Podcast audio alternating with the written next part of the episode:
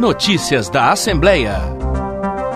Mantido pelo plenário da Assembleia na reunião desta quarta-feira, o veto parcial do governador ao projeto de lei aprovado pelos deputados que altera a política estadual de segurança pública. Na proposição de autoria do deputado Sargento Rodrigues, do PL, foram vetados dois trechos.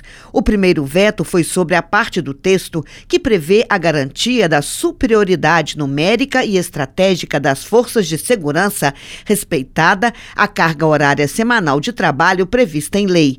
Na justificativa, Romeu Zema defendeu que a superioridade numérica não representa vantagem tática, sendo essencial que se analise cada caso e que se estabeleça o nível adequado para a resolução da demanda.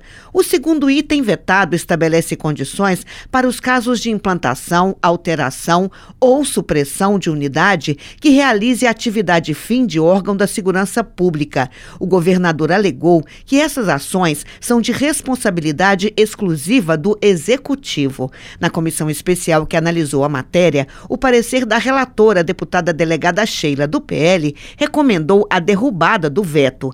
Na discussão da matéria, o deputado Sargento Rodrigues justificou o projeto, lembrando o assassinato do sargento Roger Dias em 5 de janeiro deste ano, na capital, durante a abordagem a um homem. O militar levou dois dois tiros, um na cabeça e outro na perna, e morreu. O parlamentar argumentou que o sargento agiu sozinho. A ação estratégica que nós estamos falando é no combate direto ao crime. E aí eu pergunto aos senhores deputados e às senhoras deputadas: quando a gente coloca isso aqui, nós estamos preocupados com o sargento Roger Dias. Se a abordagem feita pelo sargento Roger Dias tivesse contado com mais um policial ou mais dois policiais, na superioridade numérica do ponto de vista estratégico, o nosso sargento Roger Dias não teria morrido. Já o líder do governo, deputado João Magalhães, do MDB, defendeu a manutenção do veto. Essa matéria é meritória, eu entendo que ela é importante, mas como ela foi apresentada pelo deputado Sargento Rodrigues, ela está muito vaga, muito solta. Eu assumo o compromisso da gente tramitar até com celeridade o novo projeto para corrigir essa situação, mas como ela está, ela não está com a redação correta, está muito abrangente.